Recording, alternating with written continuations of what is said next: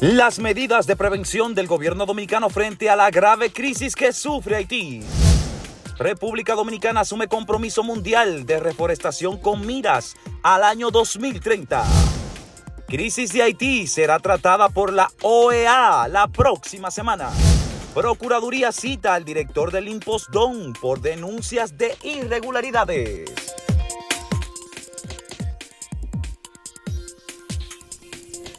Tanto el gobierno como a través del Ministerio de Relaciones Exteriores, como los medios de comunicación, los partidos políticos, líderes, grupos nacionalistas, deben entender y debemos entender que la tensión en las relaciones entre Haití y República Dominicana eh, deben bajar.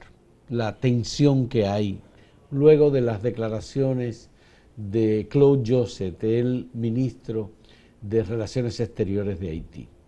Eso generó, por supuesto, un, enfado en la República Dominicana, en muchos sectores, y en el gobierno también, por supuesto, que ha tomado decisiones que son libérrimas, en el sentido de que el, Estado dominicano administra eh, los temas eh, diplomáticos y consulares respecto de las personas que viven en República Dominicana. Como lo hace cualquier otro país como lo hacen otros otros países. Lo que hemos visto que se ha hecho en los Estados Unidos, particularmente en el gobierno del señor Donald Trump, se tomaron medidas drásticas.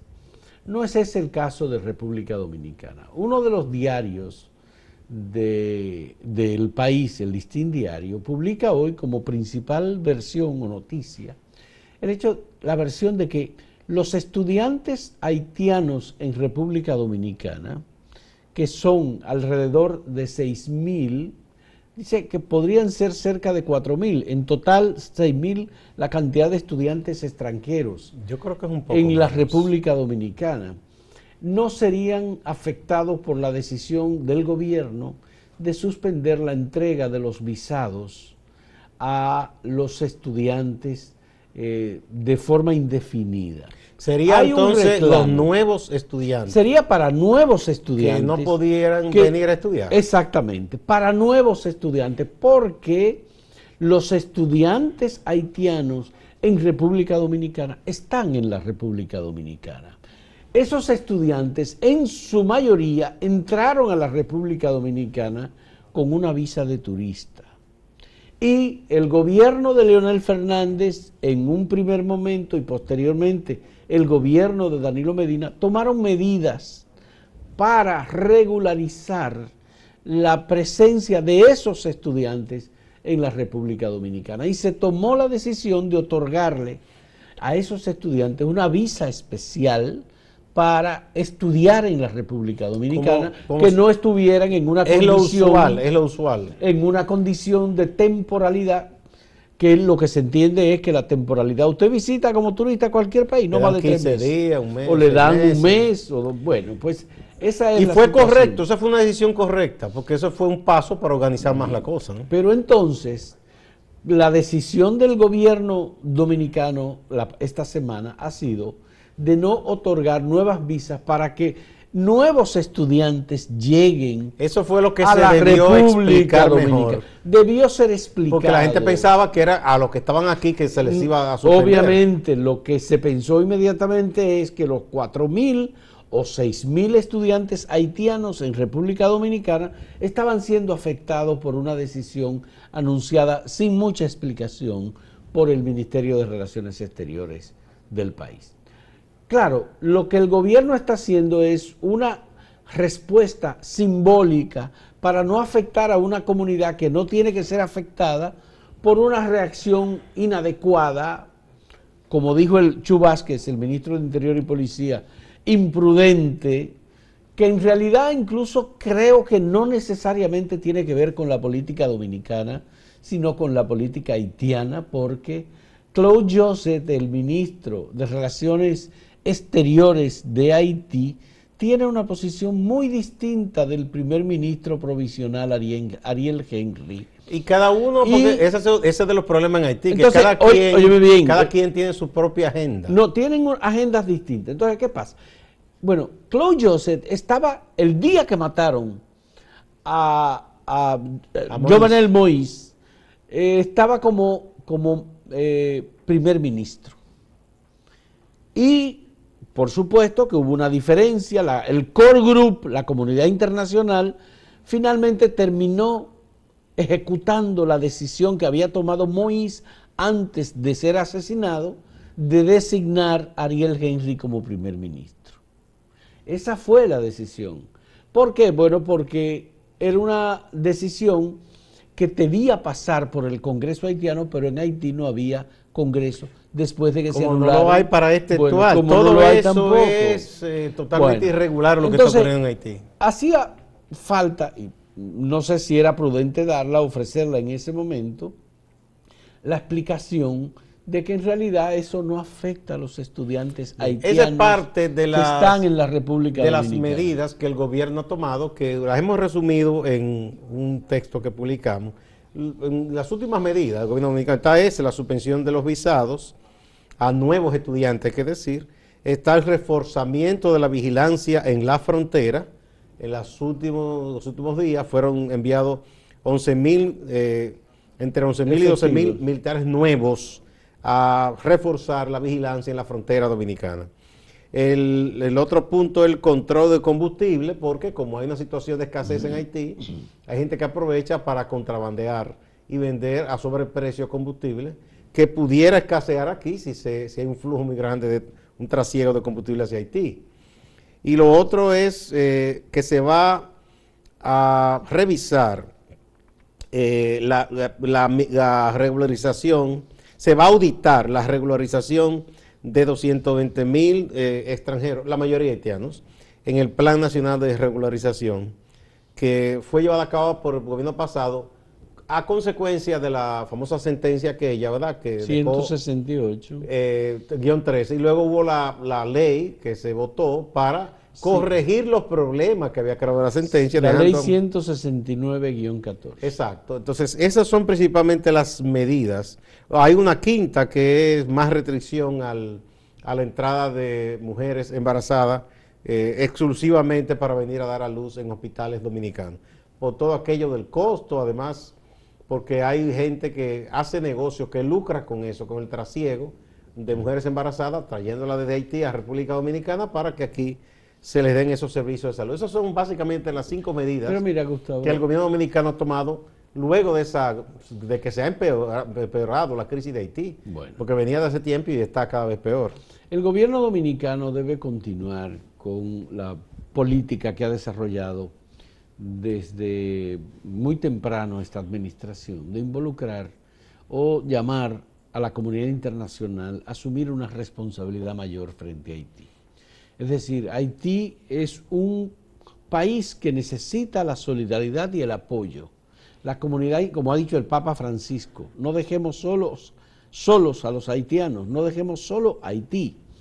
Por tanto, República Dominicana está proponiendo que la comunidad internacional, particularmente Estados Unidos, Canadá, Francia y Unión Europea, asuman una responsabilidad. Está clarísimo que ya el Consejo de Seguridad de Naciones Unidas y Naciones Unidas como tal no va a tomar una decisión porque cuando tomó la decisión sobre MINUSTA tuvieron tantas dificultades, hubo tantos problemas, además se produjo una tragedia que fue la tragedia del cólera, llevada por militares que fueron miembros de MINUSTA, que traído desde África, Haití. era de un país asiático. O era de un país asiático. Bueno, pues, y contagiaron con el cólera, lo que provocó la muerte de miles de personas. porque esa, esa fue una intervención de ocupación militar nada más, no se hizo otra cosa, no se trabajó en la reconstrucción, no se trabajó en la reconstrucción de las instituciones, no se trabajó para impulsar la economía de Haití. Entonces,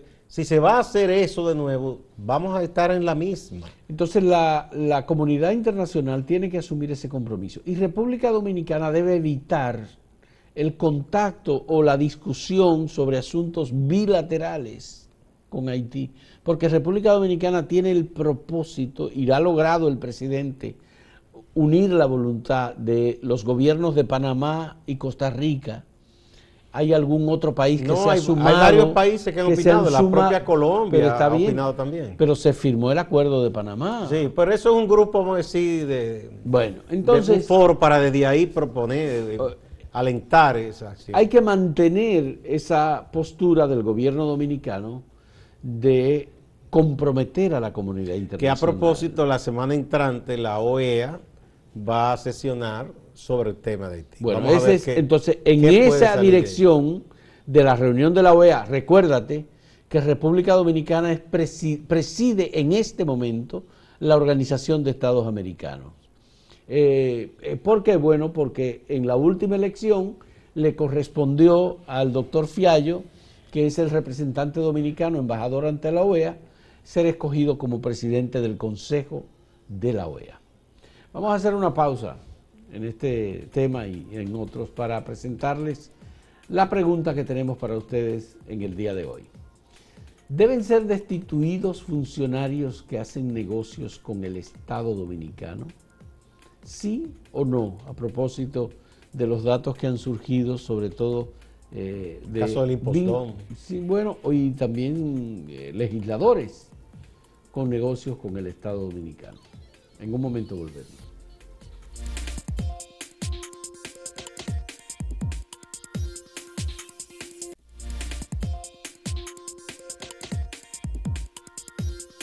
Tú. El Banco BHD realizó eh, la noche de este martes un acto de reconocimiento a las mujeres que cambian el mundo. Se trató de un acto verdaderamente significativo, lleno de contenido hermoso, pero que muestra un trabajo tesonero, impresionante de mujeres que cambian el mundo porque cambian a su comunidad, porque le dan una nueva vida, porque ofrecen una visión distinta del ser humano y de los desafíos que tenemos como sociedad con tantas desigualdades e injusticias. Estas mujeres, 11 que fueron sele- preseleccionadas por la labor que realizan, con una metodología participativa, con los jurados yendo a cada uno de los lugares en donde estas mujeres trabajan. Eh, fue verdaderamente impresionante. Se presentó de cada una de estas mujeres una historia como un documental. Sí, sí, es lo que eh, se hace. Lo que se siempre. hace tradicionalmente. Sí. Esta es la sexta entrega. El, el año 2020 no se pudo hacer por el COVID, pero han hecho esta sexta entrega y la persona, digamos, seleccionada por sus condiciones, por su trabajo como la ganadora, la que ganó el primer lugar, se llama Daisy Acosta, es una investigadora, especialista en temas del cerebro y es, ha trabajado la investigación sobre el tema del Alzheimer y ha hecho un trabajo impresionante fuera de República Dominicana porque presidió un comité mundial sobre temas de Alzheimer en donde hay varios países involucrados, pero presidido por Daisy Acosta Qué de bueno. República Qué Dominicana. bueno, yo creo que esa es un- una iniciativa hermosa y plausible del VHD de reconocer a mujeres y hemos dado seguimiento eh, de- en cada una de las eh, ediciones, versiones de este premio y es interesante porque reconoce tanto a mujeres científicas, académicas, educadoras como mujeres de la comunidad que ya hacen una labor altruista, eh, a veces eh, de emprendimiento con pequeños negocios. Recordamos aquel caso de las mujeres que fueron premiadas eh, con el emprendimiento, ¿verdad?, en uno de los batalles de Barahona con la piscicultura. La piscicultura. Otro caso también de otra mujer que en el sur también era una emprendedora con un proyecto de cooperativa.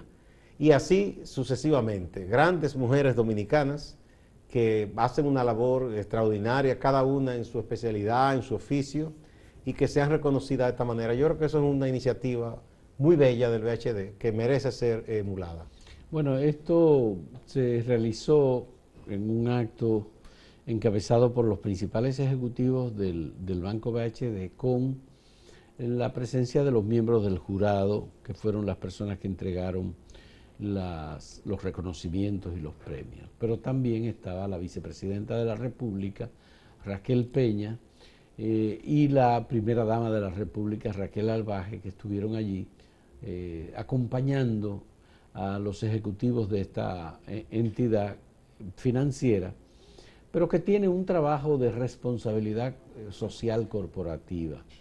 La labor que hace Josefina Navarro es una labor impresionante, de manera que la felicitamos a ella también, como al ingeniero Luis Molina Checar, como a los demás ejecutivos del Banco BHD. Estimula, uno eh, puede decir y, que esto llena de energía y de positivismo y de optimismo sobre muchos de los problemas que existen en la sociedad dominicana y en nuestras comunidades que pueden ser resueltos, que pueden ser trabajados, que, tienen un gran pueden valor. Em, empujar, impulsar a la gente que es, al trabajo colectivo. Las propuestas son abiertas y tú puedes observar el trabajo de una mujer en el área que sea y tú pensar, bueno, yo creo que se merece este reconocimiento y tú la puedes proponer.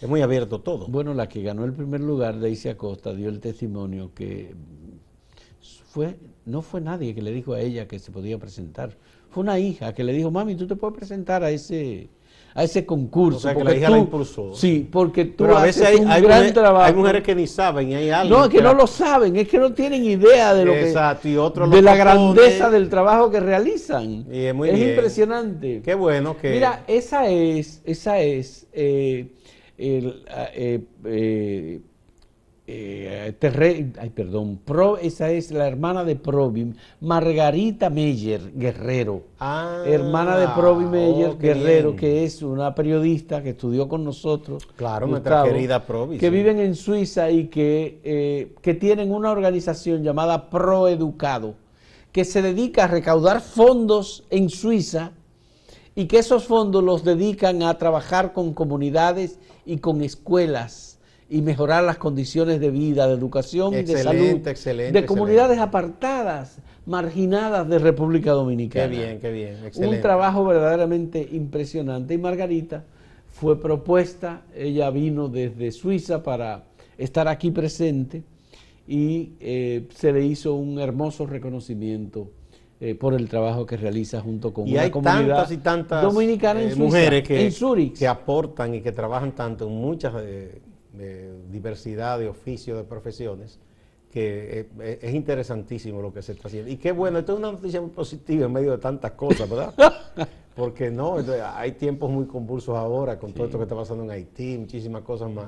Qué bueno que bueno, quiero es refrescante. aprovechar para recomendarles que en acento busquen y lean el reportaje escrito por Natalie Faxas sobre el programa eh, en el patio. De Altagracia Salazar. De Altagracia Salazar y sobre cómo se gestó, cómo se hizo, eh, cómo surgió este programa en medio de la situación pandémica en la que nos encontrábamos. Eh, es un programa que tiene miles y miles de seguidores diarios. Ella tiene dos programas ahora que se los hace no no a través de medios tradicionales como ella siempre hizo, sino, también, ah, sino a través de medios eh, modernos, virtuales, sin como a través de YouTube. En el patio. Ella tiene dos programas diarios y entonces tiene comunidades, sobre todo en el exterior, que se comunican con ella permanentemente y que, en e, bueno, Altagracia está de viaje en este momento. Ella está en España con un grupo de amigas y se vi en, en una de sus redes sociales que llegaron a Bilbao, en el País Vasco, y que no encontraban un lugar donde quedarse porque todo estaba lleno. Y de la cocina, o encontraron una dominicana que tenía 20 años en Bilbao, trabajando en un restaurante, en una cocina, que le dijo, no, no, no, pero no se preocupen que ustedes van a ir al lugar donde ella trabaja.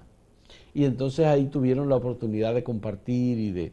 Porque, ¿cómo ocurrió el conocimiento?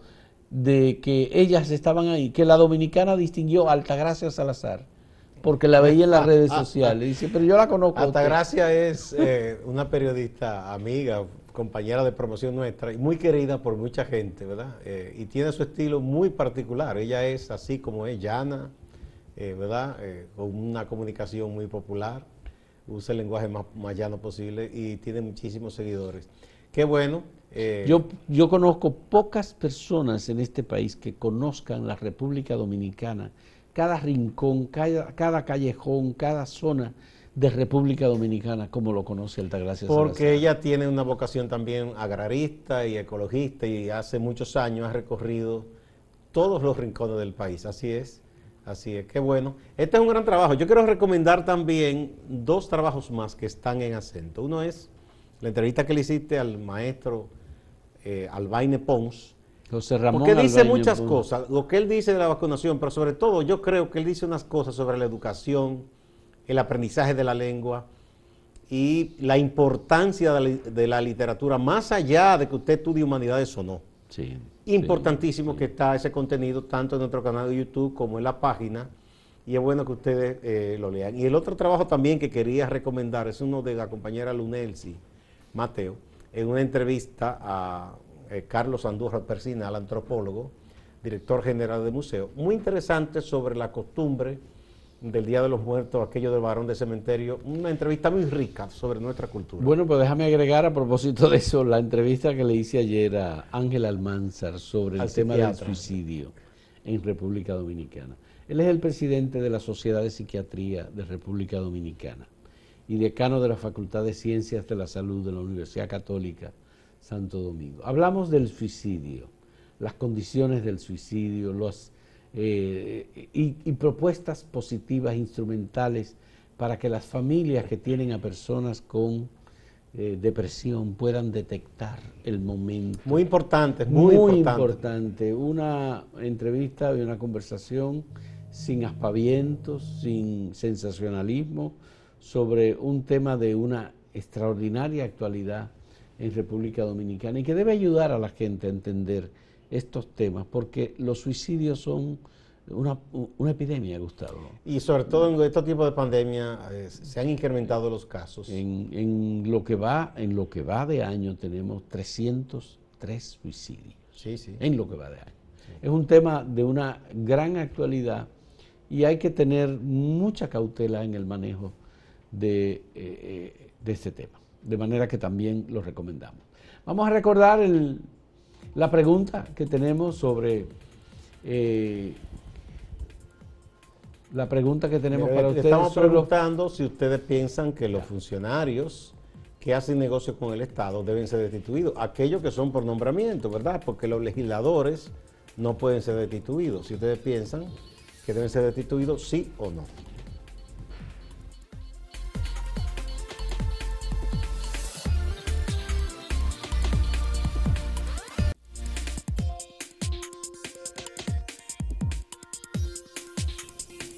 Veamos las respuestas que hemos recibido a la pregunta sobre los funcionarios que hacen negocios con el Estado, si deben ser destituidos. Sí, el 97.03% y no el 2.97%. Bueno, es un plebiscito. Casi. ¿Verdad? wow. Esto es en el portal. Y aquí en Twitter eh, la proporción es de 93.5%, que dice que sí, que entiende que deben ser destituidos, y no 6.5%. Veamos en YouTube cómo es el comportamiento de la opinión. 97% que sí y el 3% que no. Aquí tenemos una opinión de Oliver Aquino Cotuí, que dice, eso está prohibido y la Oficina de Contratación Pública es que debe monitorear eso. Darle la opción de renunciar o de ser contratista del Estado. Ibis Goris dice inmediatamente y llevado a la justicia por traidores y corruptos. Y punto. No, porque no quiere decir que sea corrupto tampoco. Agente 002. Con J. Sí, agente con J. La naturaleza de un cargo público debería ser incompatible con la propiedad de una empresa privada. Los empresarios solo van al Estado a negociar y a velar por sus intereses. La licenciada Irka Rodríguez, el asunto es que la ley de contrataciones del Estado lo prohíbe. Lo prohíbe hasta un punto, porque tú lo dejas hasta un 10%. Eh, Marilandia, familia Merán, dice, bueno, los funcionarios deben entender de que llegan al Estado es administrar una institución, no es a lucrarse del Estado. Pero eso es solo un sueño en este país. Bueno, pues muy bien. Pasamos ahora con Máximo Laureano, nuestro compañero en Santiago, que nos tiene las principales noticias ocurridas en la zona del Cibao. Adelante, Máximo. Gracias, saludos. El tema de Haití y la relación con la República Dominicana sigue siendo discusión y sobre todo debate entre protagonistas políticos de distintos partidos. Esta vez nos enfocamos en lo que dice Julio César Valentín, miembro del Comité Político del Partido de la Liberación Dominicana y ex senador por la provincia de Santiago.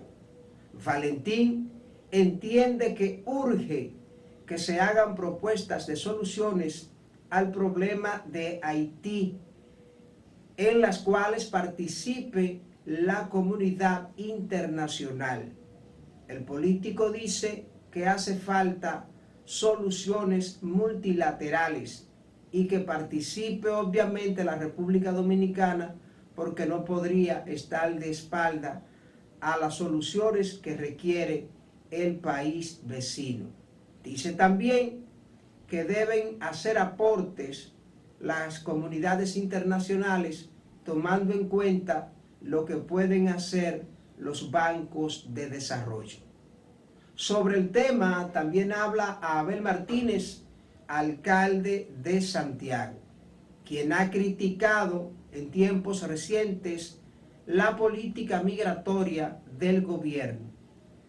Especialmente esta vez se refiere y critica la decisión de retirar los visados a estudiantes haitianos. Mire, creo que el problema de Haití es más grave que suspenderle la visa a estudiantes, que de hecho eh, son los que están legales en el país. En vez de tomar medidas con los que están ilegales en nuestro territorio, que son más de 1.500.000. Lo que hay que tomar medidas con los que falsifican cédulas, como esto que yo tengo acá, que tienen cédulas dominicanas falsificadas y están como dominicanos en nuestro territorio representativos de grupos comunitarios, activistas sociales, organizaciones populares, estaría anunciando en las próximas horas jornadas de movilizaciones, manifestaciones, y lo estarían haciendo basándose en denunciar lo que ellos han llamado política de hambre de este gobierno que representa Luis Abinader y el Partido Revolucionario Moderno. Distante y pendiente, objetividad desde Santiago. Siga la programación de Acento TV.